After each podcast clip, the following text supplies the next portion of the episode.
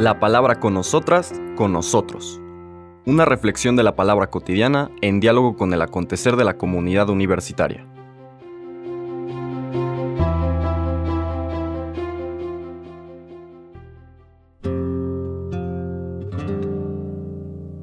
Hola, buenos días. Bienvenidos, bienvenidas a la palabra con nosotras, con nosotros. Hoy jueves primero de febrero de esta cuarta semana del tiempo ordinario, seguimos nuestro recorrido de el relato de Marcos, esta presentación de la buena noticia de Dios, que es el Señor Jesús. La lectura de los versículos del 7 al 12 de ese capítulo 6 son la siguiente escena que nos presenta su catequesis, su mistagogía, nos transmite la primera misión de los doce. El texto nos dice, en aquel tiempo el Señor llamó a los doce y los fue enviando de dos en dos, dándoles poder sobre los espíritus inmundos. Les encargó que no llevaran para el camino más que un bastón, ni pan, ni alforja, ni dinero en la faja, que calzaran sandalias, pero que no llevaran dos túnicas. Les decía, cuando entren en una casa, quédense allí hasta que se marchen. Si en un lugar no los reciben ni los escuchan, salgan de allí y sacudan el polvo de los pies como protesta contra ellos. Se fueron y predicaban que se arrepintieran. Expulsaban muchos demonios, ungían con aceite a muchos enfermos y los sanaban. Palabra del Señor. Muy bien, ¿qué nos está tratando de transmitir Marcos? Recordemos que toda esta catequesis, esta mistagogía, esta didáctica a través de la cual el encuentro con el Señor Jesús transforma nuestras vidas y nos capacita para ser buena noticia para las demás personas, desde luego que está sustentada en la experiencia colectiva de los primeros creyentes, en particular discípulos, discípulas, apóstoles del Señor Jesús, que se transmitió después a la siguiente generación de quienes se encontraron con el Señor a través del testimonio de los primeros cristianos y cristianas. Entonces, en esa secuencia que nos ha ido presentando al Señor Jesús, donde nace su vocación en su bautismo, la manera como Dios le manifiesta, el Padre, a través de la prueba de las tentaciones, le muestra la forma de transmitirla, todo lo que hemos visto de la presencia de Dios a través de los exorcismos y curaciones de Jesús, los conflictos que tiene, la decisión que toma de fundar un nuevo pueblo de Israel a través de la institución de los doce, la confirmación de su capacidad para sanar no solamente al pueblo judío, sino también a los paganos en el exorcismo, la liberación del endemoniado de Gerasa, la capacidad que tiene de sanar a aquellos de su propio pueblo que no se dejan constreñir por las normas o expectativas sociales religiosas de su época, en la figura de Jairo y de la mujer hemorroísa, la que tenía la hemorragia, que se acercan y se postran ante Jesús. Bueno, todo esto nos va llevando y al contraste de la lectura de ayer, quienes no le tienen confianza a Jesús, pues no pueden experimentar el poder, la energía de Dios en sus casas. Ahora lo que nos está diciendo el evangelista es que Jesús, para aquellos que tienen confianza y aquellas que tienen confianza en Él y van viendo su vida transformada, el Señor les comunica, les transmite el mismo poder que ha recibido de su Padre. ¿Qué nos dice el texto? Que llama a los doce, los envía de dos en dos. Este dos en dos, que nos podría parecer extraño, ¿por qué no uno? ¿Por qué no tres? De dos en dos para subrayar que el trabajo de compartir la buena noticia, pues siempre se hace en comunidad y a través del propio testimonio de una vida compartida. Esto nos permite evitar la tendencia que a veces tenemos de sentirnos especiales o diferentes, o los que finalmente tienen el privilegio de poder hacer las cosas, sino que está conferida a estos grupos, a estos colectivos, a estas comunidades. Podemos decir que el mínimo de la comunidad son estos dos.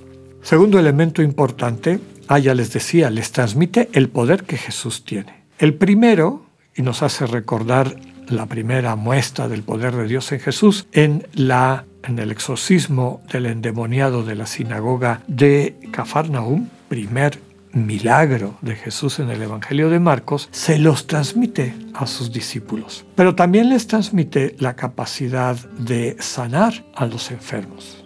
Las dos cosas que hemos visto como manifestaciones de la manera como Dios en Jesús ha venido al mundo para transformar la vida de los seres humanos. Pero podríamos decir que el Señor también les quiere transmitir la actitud interior, lo que Él aprendió digamos, en la misma prueba, en esta especie como de duelo, de combate con el mal espíritu en las tentaciones del desierto, que si bien Marcos no nos explicita en qué consistieron, en los relatos de Mateo y Lucas, vemos que es la tentación de llevar adelante el proyecto de Dios, aunque más o menos lo entendamos en su riqueza, su profundidad, como una invitación a construir una comunidad centrada por el amor, pero el llevarlo adelante de acuerdo a los criterios del mundo, es decir, a los criterios del mal espíritu. En las tentaciones que le presenta a Jesús, ¿no? Trata de convencerlo que utilice la riqueza, que utilice el poder, que utilice la fama, la imagen para imponerse. Y sabemos que el proyecto de Dios se contagia, se comunica cuando vivimos congruentemente como personas que, habiéndose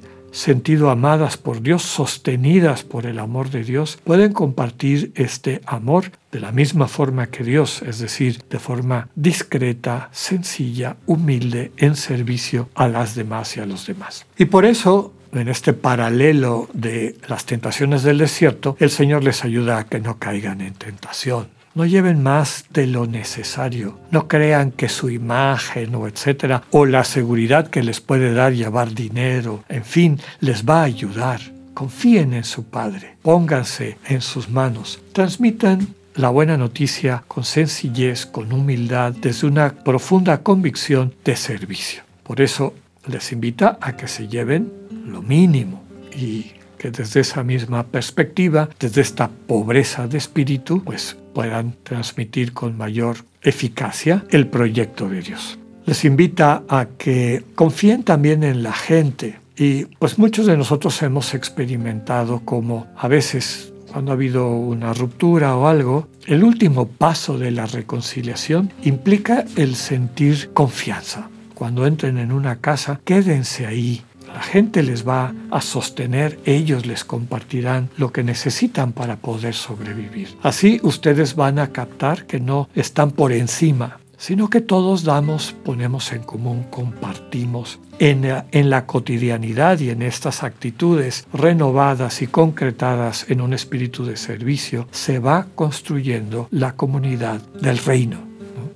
Les invita a que si la gente no les recibe y no les escuche, pues no dejen de manifestar de una forma simbólica que están tomando la actitud de los paganos. Ya hemos comentado en otras ocasiones que era práctica del pueblo judío cuando dejaba un territorio pagano para entrar a un territorio judío que se, sacudían todo ¿no? como para que no se nos pegue nada de lo que implica la vida de un pagano, de alguien que no conoce y por lo tanto no ama a Dios. Ese sacudirse el polvo de los pies es un mensaje de decirles, ustedes viven como paganos, como paganas. Abran los ojos, dense cuenta. Pidámosle al Señor la gracia de acoger nuestra vocación, aprender del Señor Jesús, ser beneficiarias, beneficiarios de la manera como nos libera del mal en nuestras vidas, nos sana de nuestras heridas y enfermedades y nos capacita para llevar la buena noticia a nuestros hermanos y hermanas. Que siempre lo hagamos desde esta perspectiva de el pobre de espíritu, que sabe que todo viene de Dios y que comparte lo que Dios le da desde la esperanza y el gusto de verlo convertido en bendición para las demás y los demás. Que tengan un buen día, Dios con ustedes.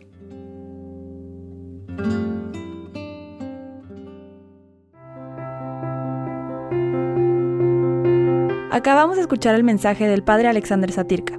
Escúchalo de lunes a viernes a las 8.45 de la mañana por radiveroleón.com, a través de nuestra app gratuita para iOS y Android o por Spotify. Esta es una producción de Radio Ibero León en colaboración con el ITESO, Universidad Jesuita de Guadalajara.